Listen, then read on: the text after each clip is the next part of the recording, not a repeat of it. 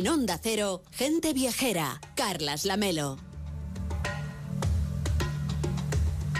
Y ahí en Fitur también va a estar Enrique Domínguez Uceta. Hola Enrique, buenas tardes. Hola, muy buenas tardes, Carlas. ¿Preparado ya para desfilar por la moqueta durante toda la semana? Bueno, ahí tenemos el calzado cómodo preparado porque vamos a hacer muchos kilómetros por los pasillos de la feria. Oye, Enrique, le hemos pedido que nos lleve un viaje a un lugar exótico del que seguramente pues, no hayamos oído hablar nunca y que a él le haya impresionado especialmente. Y me ha dicho, oye, vamos a ir al norte de África, hasta una ciudad llamada Gadamés, muy poco visitada, pero que sin embargo está en la lista de Patrimonio de la Humanidad. Pues así es, Carles, un lugar muy especial que se encuentra en pleno desierto del Sáhara, realmente en medio de la nada. La ciudad más próxima se encuentra a más de 100 kilómetros y aproximadamente en el punto en el que hoy eh, pues coinciden los territorios de Libia, de Argelia y de Túnez. Ante todo, por supuesto, es un oasis en el que surgió una ciudad en torno a la presencia del agua y de las palmeras en un lugar remoto que ha sido lugar de encuentro de caravanas durante miles de años, hasta donde llegaban las que cruzaban en el desierto desde Sudán, llevando las riquezas del África Central, los animales para los circos, el para los circos de los romanos, claro, el marfil, las plumas, el oro, los esclavos, lamentablemente, las mercancías que cargaban a través del Sáhara los mercaderes y que se dirigían a las costas del Mediterráneo para embarcarse luego hacia Europa. En el norte de África, pues esas caravanas también o esos viajeros eh, pues, compraban caballos, armas, algodón, azúcar, manufacturas, cristal y las llevaban a lomos de camello en largas jornadas caminando eh, a pie, a menudo viajando de noche a la luz de la luna para hacerlas llegar hasta los mercados situados al sur del desierto. Este es un lugar, Enrique, legendario, pero menos conocido que Marrakech, por ejemplo, en Marruecos, que Kairouan en Túnez o que Tumbuctú en Malí, que también son lugares muy conocidos por los viajeros.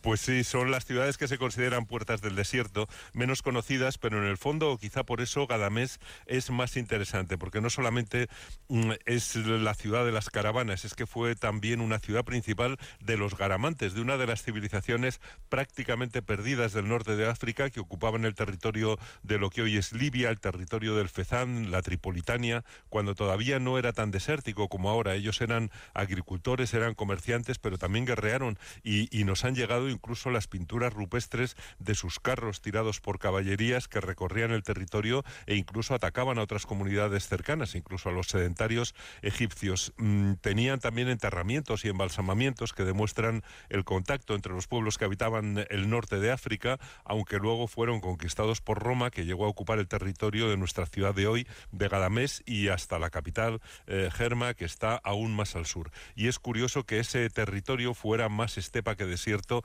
hace solo 3.000 años. Luego, naturalmente, han ido avanzando las arenas y hoy tiene a su lado pues ese gran Erj occidental, que es uno de los sitios más maravillosos para, para recorrer si dispones de un todoterreno. Eh, los garamantes, la verdad es que han dejado pocos monumentos y vestigios y, en cierto modo, son todavía poco conocidos. Sabemos de ellos más bien por lo escrito por los griegos y los romanos. Y hoy, pues, está generalizada la idea de que sus descendientes son los tuaregs y los tubus que viven todavía en Argelia, en Libia, en Chad, en Sudán y en Níger. ¿Y qué es lo que tiene esta ciudad, Enrique, que comentábamos al principio, que la UNESCO la haya incluido en su día en la lista Patrimonio de la Humanidad?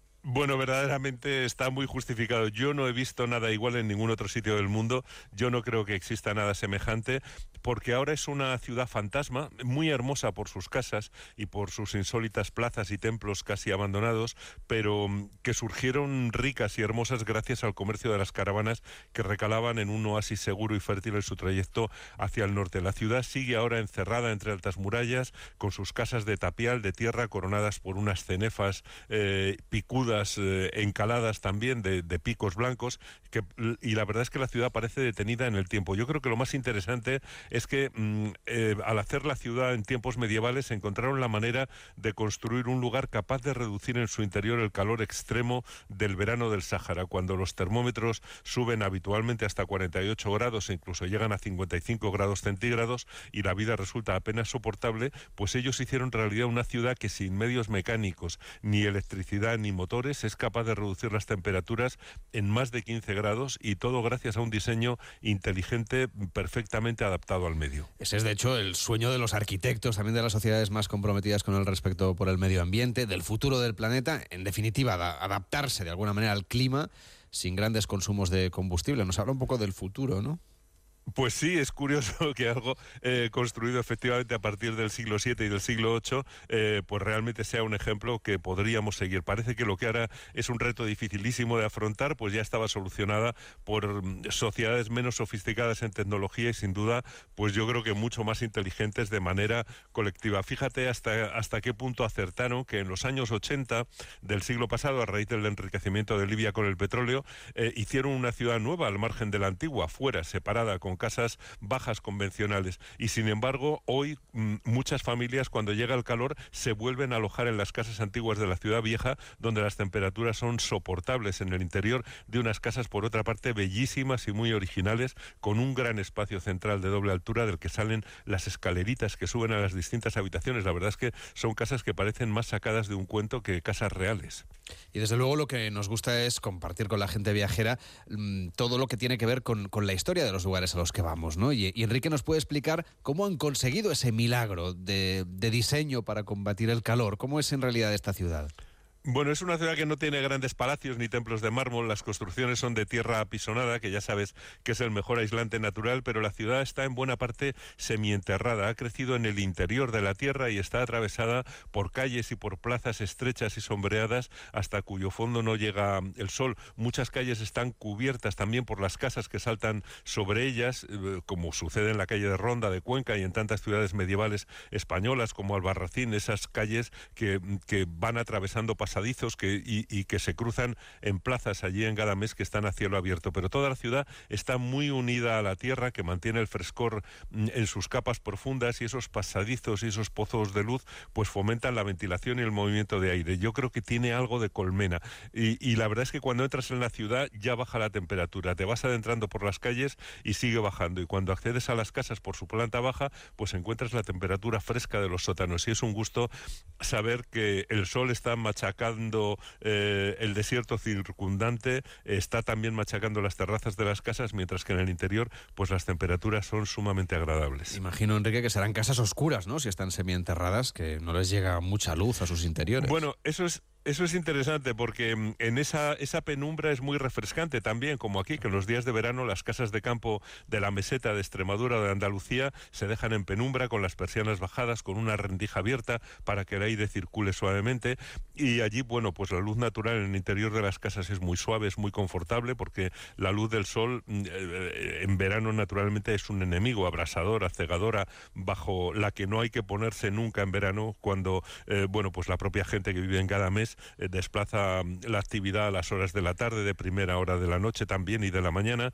Y, la verdad es que es precioso porque esos pasadizos urbanos tienen bancos ante las casas para sentarse a la caída de la tarde, para dejarse acariciar por la brisa mientras se charla sobre la vida cotidiana. Los hombres en la calle y las mujeres en las terrazas que se comunicaban sin necesidad de pisar la calle. Es una cosa muy interesante porque todas las terrazas por arriba estaban unidas, separadas por pequeños muretes y realmente ahí había un mundo que era femenino en el pasado y, y donde bueno pues podían circular lejos de las miradas de los hombres que normalmente permanecían pues en las plantas más bajas o, utilizaban la calle. Y esos interiores la verdad es que son preciosos también. Cualquiera que pueda asomarse a ellos a través de las fotografías eh, podrá comprobar que las casas en el interior están blanqueadas eh, eh, en buena medida por la higiene naturalmente de encalar y en esas paredes blancas pues pintaban filigranas geométricas con color rojo hacían verdaderos tapices tejidos con pinceladas que le dan a los interiores un aspecto abigarrado y naif que son una verdadera maravilla. De hecho, podemos ver una fotografía en el perfil de Instagram de Enrique Domínguez Uceta, que es una maravilla. La, imagen, cómo se proyectan las sombras también sobre esos edificios, se lo recomendamos de verdad, ¿eh? porque este lugar que estamos conociendo eh, nos reúne en un solo lugar, alejado de todas las rutas modernas, lo que ha justificado esa declaración de patrimonio de la humanidad, que además eh, parece un lugar, Enrique, bastante cuidado. Bueno, sí, es que la gente de allí, que deben ser unos 10.000 habitantes, aprecia mucho su ciudad vieja, mantiene su casa antigua impecable, les gusta enseñarla, aunque la mayor parte del año pues vivan en las casas nuevas, con cocinas y con baños modernos. Pero mm, al haber hecho la ciudad nueva aparte, la vieja Gadamés se conserva pues como una maravilla eh, casi intacta, remota y olvidada, y a mí me recuerda mucho a los pueblos que conocimos en las películas de Pasolini, que rodó en lugares remotos de los países árabes, en escenarios de película. Algunos de los que empleó eh, en sus rodajes están en Yemen, por ejemplo, un Yemen que yo he conocido y que ya son historia tras esa brutal guerra que ha destruido el país y de la que parece que nadie se acuerda, pero afortunadamente Gadamés sigue vivo como un tesoro tan hermoso como valioso. En estos momentos la verdad es que viajar allí es muy muy difícil, aunque no es imposible. Algunas agencias mantienen viajes especialmente cuidadosos, naturalmente a riesgo del viajero que quiera llegar hasta allí, pero, pero la verdad es que también es un placer saber que eh, la guerra y, los, eh, las circunstancias políticas no han destruido una ciudad que realmente la llaman la perla del Sáhara y que realmente, como digo, es un lugar incomparable y porque no existe prácticamente nada igual en el mundo. Hemos viajado hoy a Gadamés, un tesoro al que nos ha acercado Enrique Domínguez Uceta en un lugar de difícil acceso ahora que conserva esas esencias del desierto del Sáhara. Gracias, Enrique, por llevarnos de viaje hasta las arenas del desierto. Hasta mañana. Hasta mañana, Carles.